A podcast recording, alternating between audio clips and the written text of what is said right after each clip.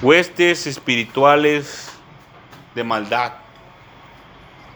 En Efesios capítulo 6 y versículo 12 dice, porque no tenemos lucha contra sangre y carne, sino contra principados, contra potestades, contra los gobernadores de las tinieblas de este siglo, contra huestes espirituales de maldad. ¿Qué es una hueste espiritual de maldad? ¿Qué es una hueste?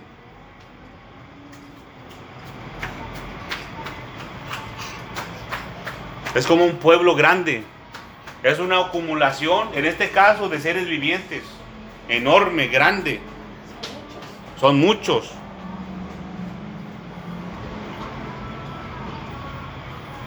Cuando hablamos de huestes espirituales de maldad, estamos refiriendo a espíritus, ya directamente así dice la palabra. Aquí no hice una definición, hermanos, pero yo lo estudié, si lo voy a decir. Huestes espirituales en griego quiere decir neumáticos, como, los, como las llantas, neumáticos. Se refiere a espíritus, a espíritus, pero a espíritus malvados, perversos y depravados. Hay dos tipos de espíritus. Uno es dentro de estas huestes espirituales de maldad. Se está refiriendo ya directamente a espíritus inmundos, espíritus de aquí de la tierra, así, espíritus de la tierra. Permítame un momento.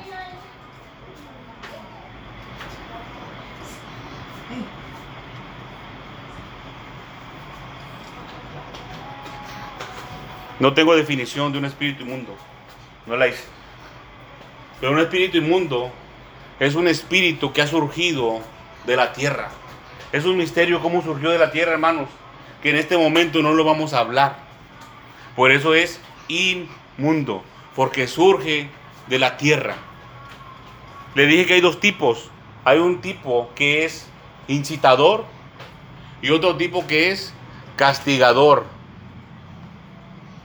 Yo creo que conocemos más a los espíritus castigadores, al segundo tipo. Porque el espíritu castigador, mi hermano, mi hermana, es el que se encarga, es un espíritu inmundo, un espíritu malvado, perverso y de las tinieblas. Ese espíritu se encarga de implantar en el ser humano pecador, en todo hombre y toda mujer que peca, enfermedades, dolencias, dolores, castigo, se lo voy a leer, aunque sea el segundo, se lo voy a leer primero. Espíritu del mundo. Y con mundo me refiero a tierra, a la tierra, el planeta tierra. Estos espíritus son encargados de castigar al ser humano culpable de pecados. Son malvados y sin piedad. Implantan en el ser humano enfermedades, dolencias, problemas mentales principalmente espíritus inmundos. Son dos tipos, estamos leyendo el tipo 2, que son castigadores. Espíritus castigadores, espíritus inmundos. Vamos a ir rápidamente a Mateo, capítulo 10, versículo 1. Dice, entonces, llamando a sus doce discípulos, les dio autoridad sobre los espíritus inmundos, dice para que los echasen fuera y para que sanasen toda enfermedad y toda dolencia. Ese es el procedimiento, mi hermano y mi hermana. Cuando nosotros adquiramos el poder de la espada del Espíritu, que es la palabra de Dios, y tengamos la autoridad del Señor Jesucristo, vamos a echar fuera el espíritu inmundo y después sanar lo que causó el espíritu inmundo. Este espíritu castigador causa enfermedades, y dolencias. Es lo que causa. Y ahí está. No vayan a pensar que me lo estoy inventando. Está en la palabra de Dios y ustedes lo leyeron. Vamos a ir con el primer tipo. Ya leímos el 2 principalmente porque yo creo que es el más conocido. Tipo 1 son los incitadores. Les voy a leer la definición que hice a través de los originales griegos. Es espíritu del mundo o la tierra. Igual. De aquí de la tierra surgieron. Dice, incitador a pecar. Es un espíritu incitador a pecar. Estos espíritus están encargados de crear complot para hacer pecar al ser humano individualmente. Estos espíritus incitadores son los que les van a tentar. Son espíritus tentadores. Le van a tentar para que usted peque. Va, a venir, se van a meter en un, ser humano, en un semejante suyo, y le van a querer hacer que pelee. Van a venir a ver, Rodolfo, este, no que tú muy acá, y, y si yo le respondo, ya pequé. No, no vamos a pecar. Se puede meter en el, en el ser humano y provocar que otro peque. Son incitadores, pueden venir esos espíritus tentadores a su corazón, que es su mente, e implantarle un mal pensamiento de cualquier tipo, principalmente de inmoralidad sexual, porque ese es su trabajo. Principalmente es el tipo. Y porque ahí está escrito en la palabra de Dios. Dice, encargados de crear complot para hacer pecar al ser humano individualmente, principalmente en inmoralidad sexual. Es de lo que se encargan. ¿Sabe dónde le duele al ser humano, mi hermano, mi hermana? Conocen al ser humano a la perfección. Bueno, casi a la perfección. Marcos capítulo 3, Vamos a ir al libro de Marcos, capítulo 3.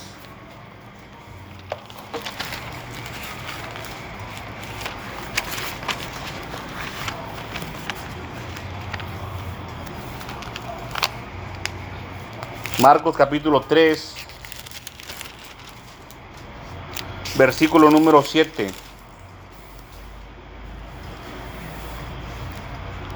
Dice, mas Jesús se retiró al mar con sus discípulos y le siguió gran multitud de Galilea y de Judea y de Jerusalén, de Idumea, del otro lado del Jordán y de los alrededores de Tiro y de Sidón. Oyendo cuán grandes cosas hacía, grandes multitudes vinieron a él, venían al Señor Jesucristo.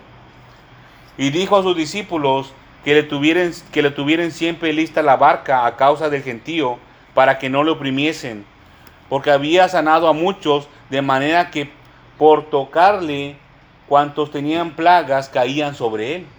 Fíjense cómo dice, porque había sanado a muchos, de manera que por tocarle, cuando cuantos tenían plagas caían sobre él. Quiere decir que muchos cuando tocaban al Señor Jesucristo eran sanados. Este versículo es mal entendido muchas veces. Dicen, o algunos piensan que las plagas caían sobre el Señor Jesucristo, pero no quiere decir eso, hermano. Quiere decir que muchos se aventaban al Señor Jesucristo para tocarle. Físicamente, está hablando de un acto físico, que se le aventaban al Señor Jesucristo para tocarle. lo oprimían. exactamente. No se, puede, no se puede mover un espíritu inmundo de una persona a otra. Dice el 11, y los espíritus inmundos al verle se postraban delante de él y daban voces diciendo, tú eres el Hijo de Dios. Fíjense. Dicen, mas él le reprendía mucho para que no le descubriesen. Esos espíritus, mi hermano y mi hermana, estaban tentando al Señor Jesucristo, así como el enemigo lo tentó. Dice, mas los espíritus inmundos al verle se postraban delante de él. Imagínense, el espíritu inmundo se metía en un hombre, en una mujer, y se lamentaba los pies al Señor Jesucristo. Y le decía, tú eres el Hijo de Dios, gritando. Pues el Señor Jesucristo ya estaba siendo tentado por esos espíritus. Porque aquí dice que Él le reprendía. Estaban tentando al Señor. Dice que le reprendía mucho para que no le descubriesen.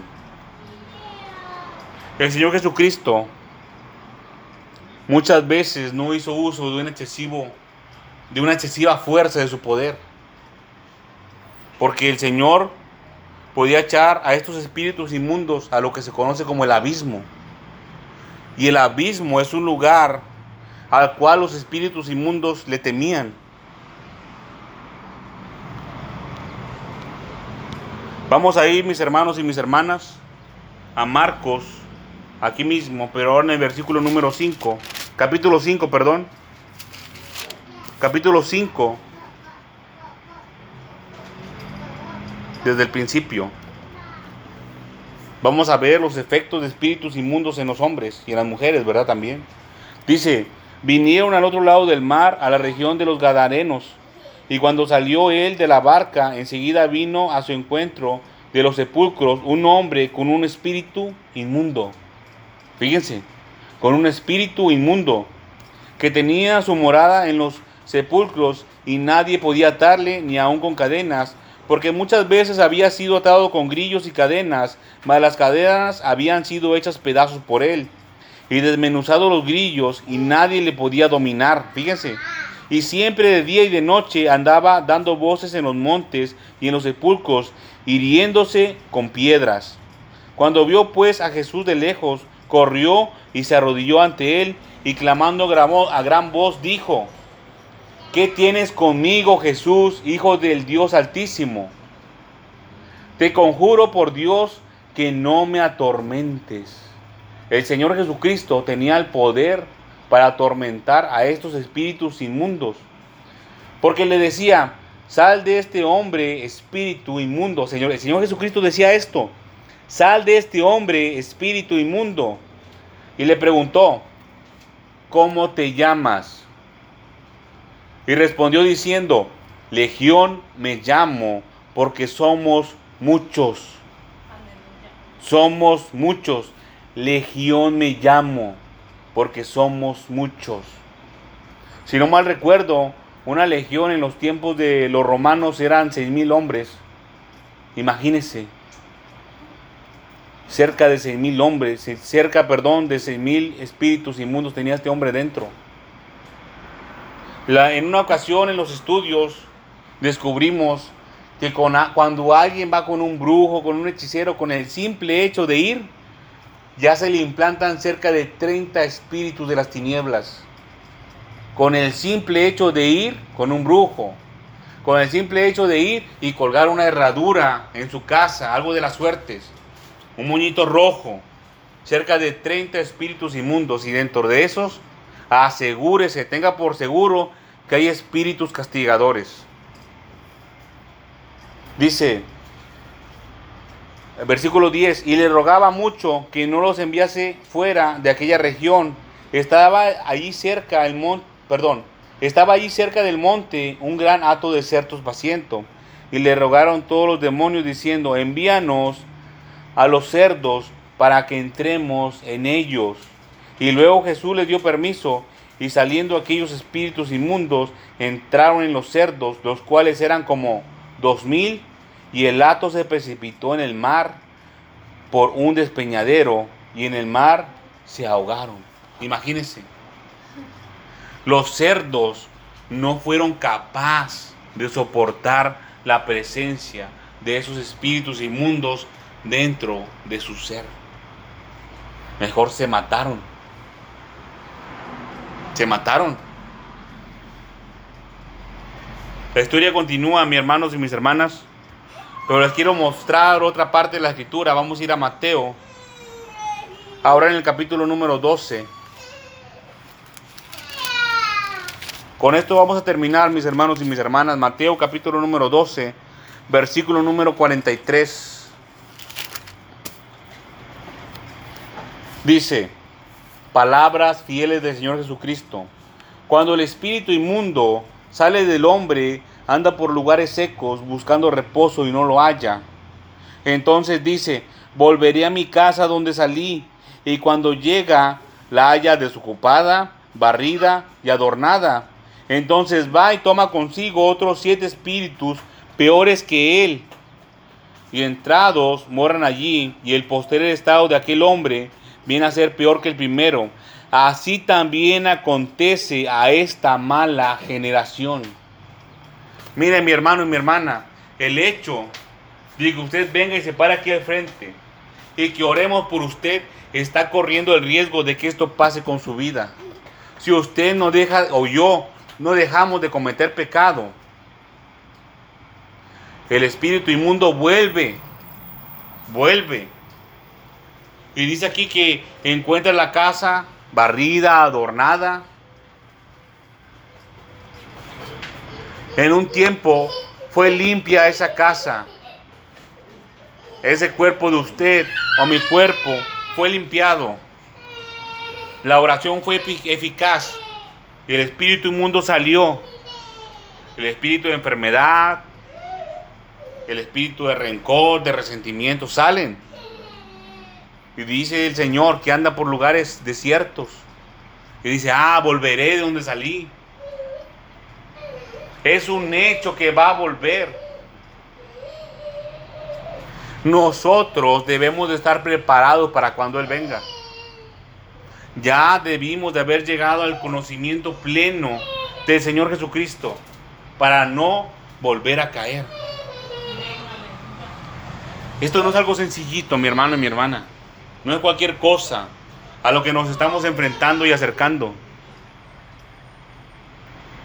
El Señor Dios Todopoderoso nos quiere preparar para la pelea y para la batalla contra fuertes espíritus de las tinieblas.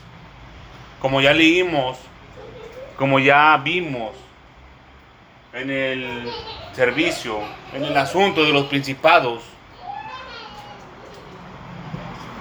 hemos visto que al Señor Jesucristo se le fue entregado todo poder y toda autoridad. Y nosotros, los hijos de Dios, también gozamos de ese poder y de esa autoridad. No tenemos a nada que temerle.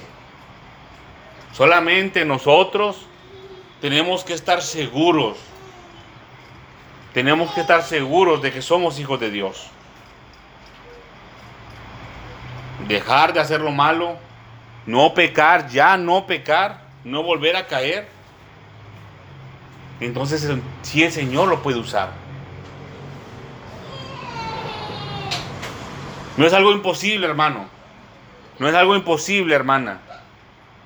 Pero es necesario, es necesario que nos esforcemos. Esto no va a venir de gratis. ¿Cómo usted va a compartir la palabra de Dios si la menosprecia? No se puede. Pero en cambio, si usted dispone su corazón a entenderla, el Señor se la va a revelar. Y yo no le quiero animar ni incitar, yo no soy ningún animador. Le estoy diciendo la verdad. El Señor le va a revelar el poder de su palabra. Pero usted tiene que, y yo, tenemos que disponer el corazón.